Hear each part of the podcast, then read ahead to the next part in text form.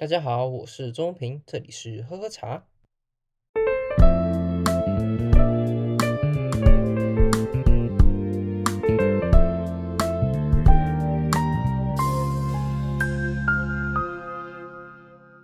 恭喜恭喜啊！大家新年快乐！我们终于到牛年了。听到这集，代表说我们的年假都已经过完了。你知道，我超不期待亚洲的年假放完了。你知道，在每一次的年假之前呢，因为基本上我们公司跟亚洲的商业是非常的密切的，所以如果说在亚洲开始要放年假之前，我们都会预期到，所以就会开始在事前就会把事情做完，然后就有一个缓冲期。那你们亚洲只要事情一放完，然后年假一过完，我们的事情就一拖拉库直接涌过来，所以我们就一堆事情要处理。所以要是亚洲一开始工作的话，我们就哦天哪，要开始还债了。所以基本上。我自己也很不希望亚洲的年假放完，尤其是我这次也跟着一起过年假，我觉得超开心的。我这次也特别请假，然后因为刚好过个假日嘛，所以就可以跟到除夕、初一这样子。那这次我们有下到 LA，就洛杉矶那边一起是过年，主要是因为找当地的台侨，那是我姐认识的朋友，她之前待在南加嘛，所以我们这次就找到一个台侨的家里，她叫阿慧姐。啊，人非常的 nice，虽然他大我们一些岁数，但是他的个性非常的豪爽，然后讲话也很直接，然后我们跟他相处基本上是没有什么代沟的问题。那当然，因为疫情的关系，基本上我们就直接开车直接杀到他家，我们也不敢到其他地方去逗留，因为毕竟外面感觉都是病毒，尤其是南加真的是蛮危险的。我们的行踪也是非常的单一，就是为了避免这样子的状况发生。那这次我们跨年呢，我真的感觉到这次是我这四年以来过过最像年的一个一次年，因为你我上次也提到，就是我已经好久没有回台湾过年了，但是这次在他家，我真的有感受到有种过年的感觉，因为之前呢，我过的年都有点像是跟同辈的人一起过，就像是我们会一起吃个饭啊，或是聊个天、打个牌什么，但就是同辈，所以你要煮饭啊什么也变出变不出个什么鸟。那好。也会跟一些长辈吃饭，但通常都是一天，就是一天，然后当人家一天而已。你不可能真的坐到他家或什么，就是很奇怪，你也觉得很很没礼貌这样子。那这次我们就直接四天就直接坐在他家，我们的行程超级超级丰满，就是吃饭吃超饱的吃饭，然后吃饭之后打麻将，麻将完之后吃饭，吃完饭之后麻将，我们就是这样子一直不断的无限轮回。哦天呐，超充实，我觉得好爽哦，而且。阿慧吉他本身又非常的会煮饭，像是各种的糕点啊，萝卜糕、花桂年糕、小笼包、韭菜盒子、煎饺、手做面条等等等等等，他每一项都做得非常好，大到小小的餐点都把我们喂得跟什么样，基本上每一餐我们都要把自己当做三人份的量在吃，哦，超级爽。那这次跟他打麻将，我自己也吓到，因为我想说，看我在大学的时候，我已经跟我那些室友、跟我那些朋友已经打过好几次麻将了，多少都还上得了台面吧。尤其是在大学的时候，我们都很常通宵在打麻将的，那时候没有人客诉我们，其实也是蛮意外的。所以我就想说，跟他们打应该没什么了不起吧，就打个牌而已。但是。你跟他打的时候，才真的知道什么叫做行家。因为我光我还在整牌的时候，他们就已经开始在那边碰东风了。我说天呐，太快了吧！我还在等我等我等我还在排牌。虽然他们说哦等你啊，但是你会知道，就是那是一种压力。就是你打太慢的话，你根本没有办法去跟上他们角度。他当然会很和缓说没关系啊，没关系，慢慢来，慢慢来。但是你的压力就是在这，尤其是你快到没有办法思考的时候，你会非常紧绷。但是。这样也进步很快了，而且他儿子也超屌的。他儿子他在那个 UC Berkeley，就是伯克利学院，反正就是常春藤一间很厉害的学校，大学生。然后明明比我年轻，但是他牌打的之好之好，最后他也是大胜。然后我们我跟我姐啊，基本上都输到痛口。哎，但也不错啊，就是一个一个体验这样子。而且过个年过个这么有年味，我基本上就是很。觉得很值得，超棒的，我到现在还是很回味那样子的感受。那这次过完年呢，其实我有一个问题想要问大家，就是。你的新年新希望现在过得怎么样啦？你还记得在十二月三十一号到一月一号，说有多少人在许他们的新年新希望？现在已经二月了，我不确定你的新年新希望现在执行的怎么样哦。然后每次在新年的时候看到有人在讲新年新希望，我都会想说，嗯，好，我就来看看你会持续到什么时候。我觉得有时候讲了就会见光死，就就看大家啦。但是就诶，你的新年新希望过得怎么样啦？好啦。干话讲完了，这次我们是要先讲我们的喝茶的方式。基本上我会讲台湾比较常见的喝茶的款式啊，还有器具，所以当然会有一些遗漏，我自己也可能没有遇到一些很特别的喝茶的方式，但是基本上你看得到的，我应该都可以分享给你。我们首先讲两个在台湾最常见的喝茶的方式，第一个就是盖碗。盖碗呢，它在台湾普及主要是清代之后开始普及的，而盖碗呢，它又称为叫做三才碗，才是才能的才，三才碗。那盖碗什么概念呢？怕你不知道，你可能看过一些中国的宫廷剧啊，或什么的那些公公或是娘娘在喝茶的时候翘着小指，那小指上还有假指甲那边 的喝茶的时候，那个就是盖碗。那为什么他们喜欢用盖碗呢？因为盖碗是一个很棒的器具，基本上它不会像壶这样子，它必须要有呃很多的繁复手续。基本上你只要把热水跟茶冲进去之后，你就可以一个人慢慢喝，慢慢喝，慢慢喝。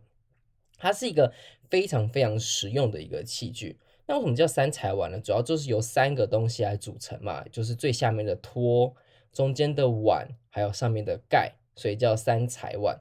而这种三彩碗就像是你在那种在用的时候呢，你就可以使用它三个不同的功能。像是最下面的托的目的呢，很直观，它就是来盛着碗的。因为你要记得，那个碗里面装的热水跟茶汤，大概温度大概是在摄氏在八九十度上下的温度，非常烫了。你自己想，你在喝四五十度或三四十度的热汤的时候，你拿碗都不知道该怎么拿了，更不要说就这么烫的一个茶汤的碗。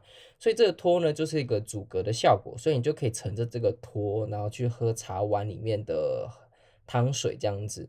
那碗呢，顾名思义嘛，它就是用来掺入它的茶汤，还有它的茶叶本身的东西，所以它是一个承载物。那上面的盖呢，盖很重要，因为盖呢，它基本上就是你在用拨盖的时候有两个功能，第一个就是你可以在拨动这些叶子的时候呢，可以让这些茶汤分布的更均匀。第二个是你在喝的时候呢，你可以把茶叶拨开，然后让茶汤缓缓流入你的口中，这样子你就不用再用门牙去当你的过筛的器具，因为基本上你看的筛呢，它现在我们会常看到是用铁丝网啊，或者是滤网什么的，它这样做大部分都蛮丑的，by the way，所以它用盖子来滤的时候呢，它就可以免去了这个功用。它可以很快的可以直接入到你的口中，而且非常方便。尤其是它是一个行动的概念，所以你到哪都可以喝，我觉得其实蛮方便的。那当然，除了盖碗可以出来来自己喝之外呢，它也可以当做茶会的时候泡给别人喝的一种器具。那是什么概念？就像是你用茶汤的盖碗的时候，你可以倒到个人的杯中。那你可以想象，那一定是一个灾难，因为盖碗它非常非常的难控制，所以基本上就是一定要茶海这东西嘛，你会先把。呃，盖碗里面的茶直接倒入茶海之中，然后再去分给大家，这样子比较优雅。你会去看到，就是很多用盖碗来分茶的话，你可以自己试试看。哦，那真的是一个灾难，你会真的就是你在跟拜拜一样，到处都是水，你原本要干泡的，变成就是水乡泽国，这都不意外。所以我自己啊，我在泡的时候或者办茶会的时候，我很少用盖碗，因为这失败的几率太高了。之前我就有一次办茶会，我就想说用盖碗来呈现，想说嗯，这次我觉得用盖碗来呈现会比较好一些，所以那时候我就来用盖碗。那我有一次的有 run 啦，有 run 在泡的时候呢，我就不小心那个热汤呢，它直接横过我的大拇指，直接这样，直接这样溜过去，然后。非常的烫，但是你也在倒茶过程之中，你也知道办茶会的时候，你要假装那个呼吸、吐气这样喝，你要很很高尚啊，很高大上的感觉。所以我整身就是一个，你必须面无表情，而且看起来很优雅。所以那个茶在经过我的大拇指的时候，我也假装面无表情这样子，好像没什么事。然后轻轻的换个姿势之后呢，再慢慢的倒入茶汤之那个茶海之中。那事后呢，我稍微看了一下，就哦。起水泡了，而且还蛮大的一个水泡的，就超级烫。事后呢，其实就有一个与会者，然后问来问我说：“哎、我刚刚看你这样茶碗，我感觉很烫哎、你看你要两只手去夹那个壁旁边，我不知道怎么用的，你不会烫吗？”我就说，我就给他看我的大拇指，就说当然会烫啊。所以你下次再想来参加吗？我说可以啊，但是你这样不会很辛苦吗？哦，对啊，但是下一次我应该会办冷泡茶的茶会，然后真的很烫，而且不好用。会用好盖碗的人真的不太多啦，说真的，要多练习。那当然，如果你喜欢盖碗的话，你要好好去去熟悉它那个温度啦。就是我个人是这样觉得。那讲完了盖碗了，下一个当然就要讲我们的紫砂壶。紫砂壶基本上你在台湾很常见，你要在公园看到，你阿公阿伯或是阿姆之类的看到，其实非常容易的。基本上每个家庭中可能都有一两个以上的紫砂壶或是陶壶在家中了。那紫砂壶呢，主要是我们所熟知的功夫茶具啦，是从晚明开始后才渐渐流行的。那真正开始普及呢，是在清帝国之后，它才真正开始普及的。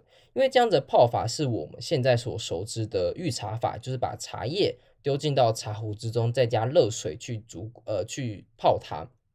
而在那之前呢，基本上喝茶的方式就是不是抹成粉啊，像抹茶那样子，不然就是一起煮，然后连茶叶一起喝下去。所以他在晚明之后，或者说明道之后呢，才开始真正有所谓的比较精致跟细致喝茶的方式，那就是紫砂壶的兴起。那一开始的壶也蛮大的，因为他就是想说，我们把茶叶丢进去，那就是一次要泡比较多嘛，可以比较喝比较多。但在之后越走越精致，并且而且文人开始进来之后呢，他们开始把壶越做越小，就开始变得很别致，变得很精致。所以你会看到很多越来越小的壶。那早期壶通常都会比较偏大，然后壶盖比较松这样子。之后就越来越精致，就要合身啊，要小啊。像台湾有一个卖茶的地方叫旗鼓堂，它基本上就是卖所谓的一克茶叶。如果你有兴趣看它的茶壶，极小，基本上比你的手掌大概。大概是你四分之一个手掌的大小吧，反正极小，它就只放一克的茶叶，一克哦。一般我们喝茶大概都放至少七八克以上，或是大概十克、十几克，甚至都有人在放，看你的口味怎么样。它只放一克，所以你就可以知道它大概的茶壶的设计的类型，就不是为了给你喝很多，它只是为你去体验跟享受，体验那个细致的一点点的感觉，所以才会用这么小的壶。那紫砂壶基本上有分很多不同的泥料，那这个泥料呢，就会影响到它整个壶里面的材质跟它泡出来的效果。基本上大家都会说所谓的紫朱泥啊跟紫砂这样子来分法，但基本上不是只有这两种矿料，而更正确的说法应该是要说，就是紫砂壶之中有所谓的朱泥。有紫泥、有缎泥、黄泥等等等各式各样的泥料，大部分都是颜色来分啊，所以你会看到紫砂壶只是一种代称，那朱泥、呃紫泥什么的那些泥料呢，才是它细致的分别。那为什么一定要用紫砂壶泡呢？简单来讲，它当然就是因为它导热性好，而且它的通透性也强，导那个它整个在聚温的效果之中，它泡出来的茶汤，它的效果是最好的，这也是目前喝茶人感受下之中最明显的感受。如果你不太相信的话，你也可以买一个正常的一个紫砂壶。基本上你现在看到一个很 OK 就很一般的紫砂壶的话，一两千基本上就有了，那个不会到太好，但是够了，够了，真的是够了。那这个壶呢，你就可以买同价值的陶壶啊，其他的壶啊来一起来做比较，你就可以分辨出来。那为什么会大家都会喜欢用紫砂壶来泡茶？那个感觉就是有差啦，有差。我不要讲是差什么样的感受，每个人的口感不一样，你也可能会喜欢其他壶泡出来的感受啊。但是我认为这是个实验，跟这种体感是交织在你自己身上的，可以自己去玩玩看。那讲完了这两个最常见，在台湾最常见啦，在中国应该蛮常见的这个两个方式之后呢，下一个我们要想到，哎。这两个其实基本上都是从中国来的一种泡茶的方式跟泡茶的器具啊，精确来讲，那有没有我们台湾自己的泡茶的器具呢？有的，那就是所谓的盐矿壶。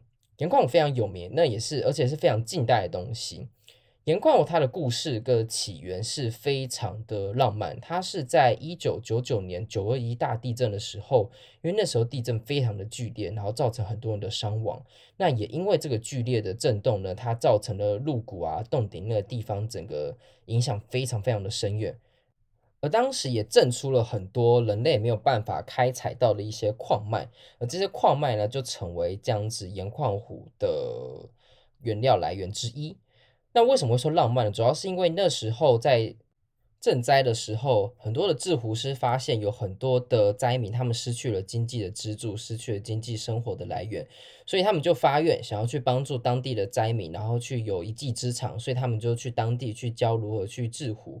那你当然也发现了这些的矿脉，所以开始研发出了属于台湾独有的盐矿壶，因为它是用台湾自己的震出来的这些矿脉所制成的壶，所以你会发现盐矿壶或是叫盐沙壶这些壶呢，它本身的颜色非常的缤纷，然后有不同的结晶在上面，就是因为它所采用的这些矿石跟晶石呢，它是来自于南投那边的山脉的盐矿之中，所以它是一个很浪漫的故事，它让这些灾民他有一技之长，然后也锻造出了属于台湾自己的盐矿湖，尤其是在这么这么悲惨的一个事情之后，身为台湾人基本上都对于这件事情多少都有一些印象，那除非你是一九九九之后出生的人。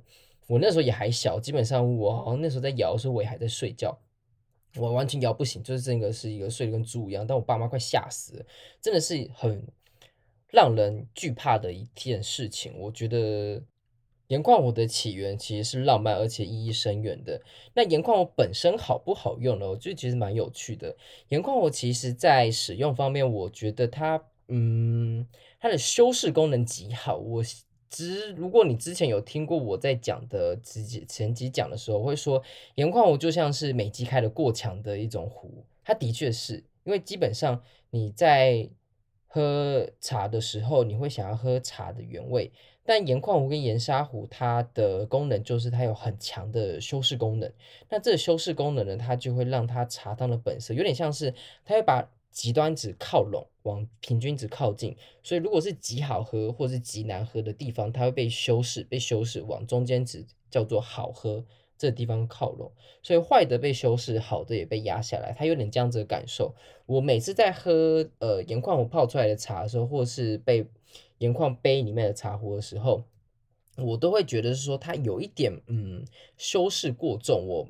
有点混沌的感觉，当然它不是所有的不好，因为基本上我自己现在也用一个盐矿杯，那盐矿杯我现在都拿来喝水，你也知道美国的水都烂烂透了，所以我在用盐矿杯再泡过一阵子之后再喝之后，那个好效果差很多，你会比较好入口，不然我来这边可能四年都没有办法喝水吧，所以基本上盐矿它有它的优势跟它的一些缺点在，当然不可能会有十全十美的东西了，那。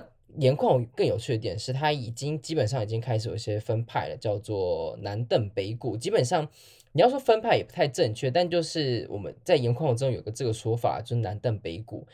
邓呢是邓丁寿先生，谷呢就是三谷墨农先生，这两个是最为出名的。那基本上也是不同的道代，目前好像按照他们的说法，已经到了第三代了。当然这些都还人都还在，而且他们也做得非常的用心，他也一直不断的在创造，我觉得非常的厉害。而且你不觉得南邓北谷听起来有种金庸的感觉吗？你看那种东瀛西邪，南荡北色，嗯，听起来蛮顺的。哼哼。好了，下一个讲完盐矿虎，我们来讲瓷虎。瓷壶基本上它是一个比较特别的东西，因为它用的胎土就是跟一般不一样。而且瓷壶的话，我觉得如果你要用的话，我觉尽量讲究就是高温烧制的瓷壶，而且必薄。然后这种茶呢，最这收壶里这种茶壶呢，它最适合去泡一些像是东方美人啊、红茶、绿茶等等比较轻，喝起来比较轻的东西。我觉得，嗯，它泡出来的效果真的很棒。如果你想要。嗯，骗女生，不要这样讲骗女生。但就是，如果你想要跟比较你中意的人出去呢，然后这个人是比较优雅、比较清雅的一些人呢，我觉得用瓷壶是非常对味的。因为基本上他在用瓷壶的过程之中，你会感受到它的淡雅跟它的高挑。哇，听起来都是一些很高大上的抽象的字，但你喝就知道。我就说，你真的是很多壶呢，就是你买一个，然后不要太贵，然后也不用太便宜，基本上便宜是说好壶啊，但就是。不要太贵的东西，然后去一起来试试看这些东西呢，它都会有很大的差别。同一支茶，同一支茶温，同一个时间泡出来感受都差很多。那当然，我说对于瓷壶的概念不一定正确，但是我比较倾向于这样子。好，下一个陶壶，陶壶基本上台湾应该很常听到啦，就是各种的陶壶，你去莺歌啊看到各式各样的陶壶。当然也很多假的，所谓的化工壶了。我知道之前有炒过一段时间，就是哎呀，茶壶该怎么买呀？因为很多假货啊、赝品啊，里面有一些化学原料、脏东西呀，你泡出来反而身体不健康啊，等等等等等。我个人是觉得，如果你真的害怕的话，你就不要去买路边一百块、两百块的壶嘛，你就好好的去挑一个正常的壶。我告诉你。壶这个东西，基本上它已经有行情了。你不会是最聪明的那个，你也不会是资讯最多的那个。所以你在买壶的时候，我觉得现在价格已经是一个很好的参考依据，但完全不是正确的观念了。我要先讲，因为有些真的会把你当盘子在卖，你还是要会看壶的方式。但是基本上，如果你看到太便宜，或是甚至我在英国看到几十块一个壶，就哇。这个是这个是怎么做的？你都很好奇。但它大部分都是工厂的灌浆壶啦，灌浆壶就是它有个模具，然后就把那个浆直接灌进去之后，然后磨定成型，然后烧制。那这种呢，基本上它的材质都蛮糟的，而且泡出来就是蛮烂蛮烂的。我只能这样说啦，你自己可以知道。所以陶壶呢，说实在的，我。真的没有到特别熟，因为我目前没有找到我喜欢的陶壶，听起来好像蛮丢脸的吼。你没有你自己没有一个好的陶壶，你还敢敢来做茶的 podcast，丢不丢脸呢？对，有点丢脸，因为基本上我发现陶壶就是好看的太贵，但便宜的太丑，所以 我自己真的找不到目前我喜欢的陶壶，但我喜欢的都是那种很。很很名师的陶壶，像是阿板塞啊，如果你知道这名字，基本上就是一个翘楚了。当然，你也不能说是只有他的陶壶才算是陶壶，你也会有很多很棒的制陶师。只不过我目前还没有找到我心仪的，只是我自己啦，不会说没有。因为基本上台湾的陶壶啊，跟盐矿壶他们等等的艺术家，他们是非常奔放，而且是突破了很多的限制。他们做出来的东西已经是上上升到一个艺术层次的感觉，而且也很好喝。我。当然是只听我的比较老茶友说的，我自己还没有亲身体验，所以我可能没有办法做太多的分享。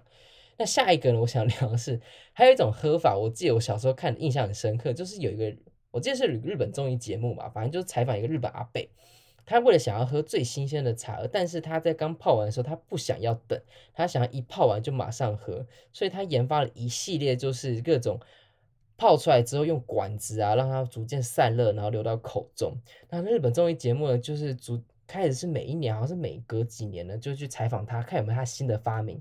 但是他每一次 发明都是失败，每次都烫口，哎呀，哒哒烫烫烫这样子。我觉得还蛮有趣的，就是怎么会有人个想要喝茶，然后马上就喝的这个执念有这么深？但是这个阿伯真的是 直接到了他这样的地步。好，最后几个。呃，最后还有一个几个的喝法，它是对嘴喝，听起来蛮脏的，对，它真的是蛮脏的，没错。但是它是以前比较常喝法喝茶的方式，因为以前在出去的时候，他们会有个很大的一个壶，因为你没有办法带太多东西，尤其是以前都是务农为主的，所以你没有办法一直回家喝茶，尤其是喝茶这种温文儒雅的东西，基本上都是读书人才会 care，因为读书人才可以一直待在室内，然后离的你的灶咖，然后离你的。火炉很近，但是你出外了哪来那么多方便的东西嘛？所以大部分都是带一个很大的壶，然后泡好，然后就把茶叶浸在里面，然后放着。口渴的时候呢，直接对嘴喝。你不会带茶碗嘛？这样比较快。所以有一部分的人基基本上他还是会拿着茶壶，然后泡完之后直接对着嘴喝，有点像是受更的感觉，吸管一样。你会觉得很不卫生，但它的确是在。怎么说，在过去的好一段时间是非常流行的，一直到近期，其实都还会有一些人会这样子来喝茶。我个人当然会觉得不推荐啊，但是，嗯，如果那是你的茶壶的话，基本上我没有任何评断的基础，所以我觉得都是尊重。但是的确有人这样喝。那再来是飘逸壶，飘逸壶这东西蛮有趣的，就是我们上班人嘛，或是怎么样的人，基本上你在办公室，谁在跟你那种。那种茶壶在那边泡茶，然后等几分钟，然后来啜一口，然后还分享给大家。没有那个美国时间，没有那个闲情逸致，所以基本上在办公室喝茶的东西，你就要讲究体积小，然后快速。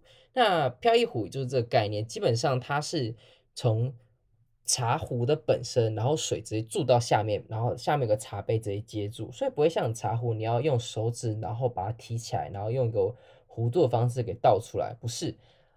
飘逸壶就是直接在上面泡完之后，然后直接放下来，就跟水库一样，这样噗 直接卸下来，然后到下面杯子接住，然后就可以直接来喝了。所以飘逸壶这是一个很蛮早的概念，其实大概好像二十年前还是多久以前就有了这个概念，所以这是一种其中一种喝茶的方式。那这个就是飘逸壶。最后两个我觉得超实用，而且你一定用得到，我很推荐你在办公室用。第一个是茶碗，我现在在办公室就是这样用。茶碗它是一种就是碗，那它基本上它昵称叫做农民碗啦。农民碗就是你会把茶叶丢进去，然后加热水，然后像一个汤一样。如果你看过日本喝酒那个碟子呢，它就是比那个碟子更大更深这样子，就是一个碗的概念。然后可以直接就口喝，那当然就是用你的牙齿来当做你的过筛器，那这样喝也超爽的，就是很快，而且你可以马上就是一泡一泡接着喝，我就自己觉得这还蛮方便的。那最后还有一个杀手级的东西，就是你一定也有了，就是叫做马克杯。不要想说什么，你一定要紫砂壶泡啊，你要什么壶泡？拜托，我觉得你要突破器皿的限制。